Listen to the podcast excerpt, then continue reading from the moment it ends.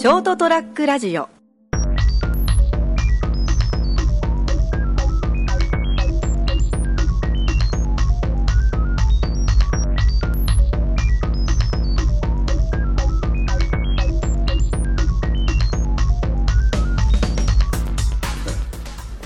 皆さんこんばんは。ショートトラックラジオ、本日はですねまたゲストをお迎えしてお話をしたいと思っています、えー REK の島田さんです。よろしくお願いします。皆さんこんにちは。はい、えー実はあの、まああのお客様 なんですけれど私どものですね。で今日はちょっと打ち合わせ等がありまして来ましたけれども、えー事務所の方で、えーちょっとお時間があったのでこれからあの、えーいわゆる経営コンサルタントという立場でいろいろお仕事されてるんですけども、えー経営コンサルタントがまあ実際どんなことをするのかとかっていうことを まあ一般にですね、まあ、お商売されてない方はよくわからないかもしれないので、えーそういうお話をですね聞ければあのいいかなと思いまして、えー急に録音をさせていただく。大体まあ10分ぐらいですので、えーということなんですけれども、えー、と島さんはあの、うん、経営コンサルタントに最初からこうなりたいと思ってなられた。んです学校はですねあの今の学園大あの小大なんですよね。でその横文字の仕事がなりたくてです何でもよかったんですよね。システムエンジニアとかプログラマーとかイラストレーターとかでたまたまそのコンサルタントっていうのがあってなんじゃこれだと思って、まあ見たらばあなんか面白そうだなっていうところからあの、まあ、就職のもうもう叩いたらですね、まあ、たまたま採用されてで、まあ、入ってみたのはいいんだけども、まあ、とんでもない世界だなっていうことはねその時分かりましてね。でまあまあもうコンサートになっても32年目なのかな、なんですけどまあとにかく入った当時はこれは大変な世界だけやすぐ辞めないかんと言ってもう辞 めたい辞めたいのですね退職願いだけでも3回ぐらい書いたんですけども、いやそうハードだったんですか？ハードですね、まあ、そのまず朝は7時ぐらいには会社に行って帰るのは11時あセブンイレブンですね。まさにセブンイレブン セブンイレブンの状態でそしてもうとにかく先輩のお手伝い要するにあのコンサルタントというのはその目に見えないものをお客さんに売るもんだから、その必要以上にいろんなものをしないといかんわけですね。それでおまけにまだ若い頃経験ないんでその自分にその自信がない。だからもうその先輩たちの下っ端のお手伝いばっかりさせられて、えーまあそんなことばっかりこうしておったんですね。だからまあうーんそうねよう3人でもついたなって 自分でもね思ってますけどね、いやまあ、我々は例えばウェブの制作の仕事なんかもやってるんですけれどやっぱりあの形のないものをちゃんと価値づけてこうお客様とかに納得してもらうっていうのは、まあ、本当大変なんですよね。でそれでもちろんコンサルタントの場合には数値みたいなもので結構判断はされるんだけど今度は逆に数値化できないこともたくさんあるじゃないですか。でそういうのっていうのはこうどういう感じでお客様にこう説明をされたりとかされてるんでしょうね？あの一般的にねまあちょっと誤解があるんですけど会計事務所的なコンサルタントと経営コンサルタントってあるんですね、でその数字で例えば売り上げを上げますとか利益を出しますというところをこう前面に打ち出すコンサルタントなんだけど私の経験でいくとそういう人たちは長く続いてないんですよね、でまあ長く続いてそのずっと長期で企業顧問をやってる、まあ、私たちもそうほとんどそうなんですけどね。はね経営者の考える判断を提供するって、社長の判断にプラスになるようなあ情報なり考え方なりまたは発想の原点なりをね、えーしてるがゆえに経営者と長くできるんですね、私のお客さんも20一番長いのは22年の顧問先とか、まあ、大体5年以上のお客さんばっかりですけども皆さんそのじゃあ私がコンサルタント入ったか売り上げ伸びたかとか利益上げたかっていうのはそのコンサルタントが入って利益売り上げ上げるっていうのはあれは嘘ですね。ありえませんね。なんかすごい正直なある意味で、ええあのだって実際行動したのは向こうの社長であり社員幹部であってですね。はいはいはいコンサルタントはたまたまこんなふうなものがいいですよっていうあ考え方を提供する。それは判断の基準判断は提供したんですね、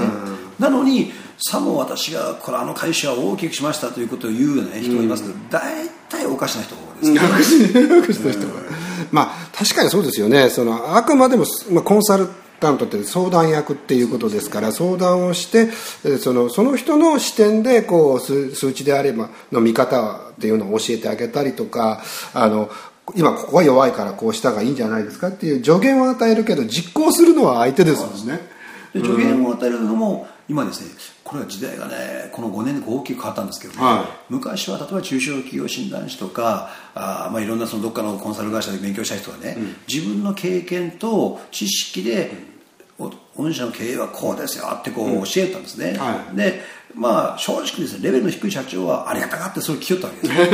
す。ところがですね普通にレベルの高い社長は、あのそんなふうな聞き方しないんですよね、それじゃなくてその自分はこういうふうに考えてるんだけど、先生どう思うだろうか、あこれはこうですねって言って、社長の考えというのと、コンサルタントの、まあ、経験知恵というのをこうすり合わせながらですねそして社長の、まあ、思い思いを実現するためにいろんなそのなんですかねそのいわゆるコーチングをしていくっていいますかね、言ったのの方が圧倒的ニーズが今出てるんですね、だから上から目線で教えるコンサルタントは申し訳ないけど顧問に慣れてないですね、ほとんど単発研修とかセミナーとか、だからまあ本当口悪い言い方しますとね、偉そうにこうセミナーをしてる先生ほど実は火の車って熊本で名前言いませんけど 危ない危ない危ない。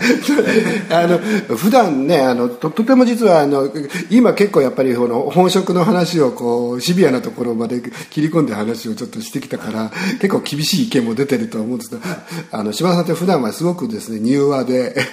あのそれこそお話も楽しいし面白いしあの音楽音楽好きなんですよね。ですね。あの年に1回はバンドで熊本でね、あの人知れないところで、ちままあ、メンバーで集まってやってますけど、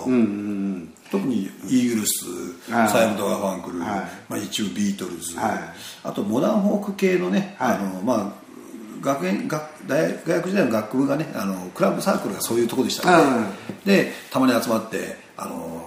やってやってますね、まあ、これはもうギターは私はギターとボーカル担当ですからね、もう間からすると指のタコが消えちゃうとですね、指のタコですね。12弦弾くもんだからもう余計できなくてこれだけ続けてます。いやだからあのすごくその趣味的なこともいろいろやってらっしゃるしその、えー毎日例えば走ってらっしゃったりとかされたりとかしてですね、僕なんかもうこの年になって本当はやんなきゃいけないんですけど全然そのできなくてですねそういう 体の管理とかですね。まあそういうのもあるんですけれどもあの非常になんていうかなこうアクティブにいまだに、ね、活動をずっとされてて。まあ、どちらかというとそうですね。うん。えーとえー熊本の事務所とあと大分の方が、そうですね。はいえーご自宅が大分にあるということで、結構そちらを行ったり来たりされているということであとはまあ九州中の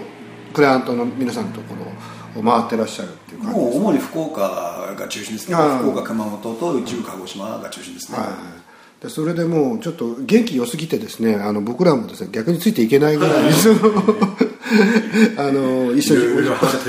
お仕事させさせていただいててですね、えーアイデアがどんどん湧いてくるのでですねそれをまああの形にするっていう一一部をまあ僕らもお手伝いしてるんですけど、えーやっぱりこういうなんていうかなあのアイデアマンであると思うしそのうん独自のですね視点だったりとか、えースポットの分析の、まあ、第一人者なんですけれども、えーその部分からそのほ方針っていうんですかねそのこれを分析した後じゃあ実際ただの分析に終わらずにどっちの方向に向けるべきかっていう割と具体的なところまで、まあ、話をしていただけるというようなことでですねいろんなやっぱりあの経営者の方は助かってらっしゃるんじゃないかと思うんですよね。でこういうこうコンサルティングっていうのは今本当ある部分混迷の時代ですからねもうこれまでのやり方が全て通用するかっていうとやっぱしなくなってきているしこう違う視点で物事を見てもらえるっていうのはやっぱりいいと思うんですよ。ななんかちょっとコマーシャルの番組になってきましたけど いやちょっとこうずっとお付き合いさせてもらってその辺のところはすごく感じるものですからあの例えば我々も一緒にお仕事させてもらって中で気づかないようなこととかちょ時々ご助言をいただいたりするんですね。でそういうところにおいてはこのコンサルティングっていうのはやっぱりこれからも重要になってくる。時代がやっぱり変変化している時だからですね。ますますそのプロコンのニーズは高いと思うんですね、ただそのニーズは高いんだけどそのニーズに適用できる人はますます少なくなってくるっていうのはちょっと思ってるんです、で私たちがその、まあ、コンサルティングっていう中でねよく思うのはその例えばその中小企業は自分のその強みがあると。例えばこだわりがあるとでまあ、こだわりはすごく大事なんだけどもそのこだわりが実は成長性の壁軸になってると。でなぜさっきはね浅香さんスウォットっていうスウォット分析っていうね手法を使ってますけども、まあ、これは SWOT っていうこう外部環境と内部要因からやっていくんですけどもねそういう分析手法をなぜ使うかって言ったらその社長が持ってるこだわりは本当にそれはマーケットも認めているのか、うん、それからそのマーケットってでっかいマーケットじゃなくてほとんどニッチなんですけど、うん、ニッチマーケットを求めて、うん、そのニッチマーケットに社長の会社の使えてる強みっていうのは本当使えるのかということをやるとそのこだわりがですねあのバダバダになることもよくわかるし、うん、そのこだわりをもっともっと社長やろうやってこともわかる、うん、まあ、そういうのは、まあ、相当分析というその、まあ、人とアナログ的なんです、まあ、現段階ではね、うん、いう方法は中小企業の社長の助けになるんだろうなという気がしますね。いや今日は本当ですね、もうまるでテレビショッピングのような番組になりましたけれどですね、まあ、そろそろ時間があって、あのー、まあじえー、ちょくちょくあのこれ事務所にもお邪魔しているものですから、えーと、今回と突然ですお願いをしてですね番組を作ったんですけどまたぜひですねあのお話をちゃんとお伺いしたいなと思っておりましてですね今日はとてもなんか真面目なあ感じの番組、そうですね真面目じゃいけないですね本当はね僕の番組はね 次それやりましょうか。ということで、まあ、経営っていうものは本当皆さんあの悩んでらっしゃる方も結構いらっしゃると思いますので、えー、ぜひあのそういう、えー、ことがございましたらですねここの多分ウェブサイトに電話番号とか書いておきますのでぜひ、えー、一本お電話なりメールなりしていただけるとよろしいんじゃないかと思いますのでよろしくお願いします。ということで今日は、えー、まるでテレビショッピングのような番組でございましたどうもありがとうございましたありがとうございました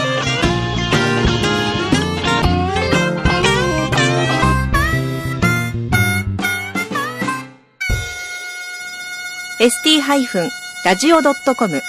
ショートトラックラジオ。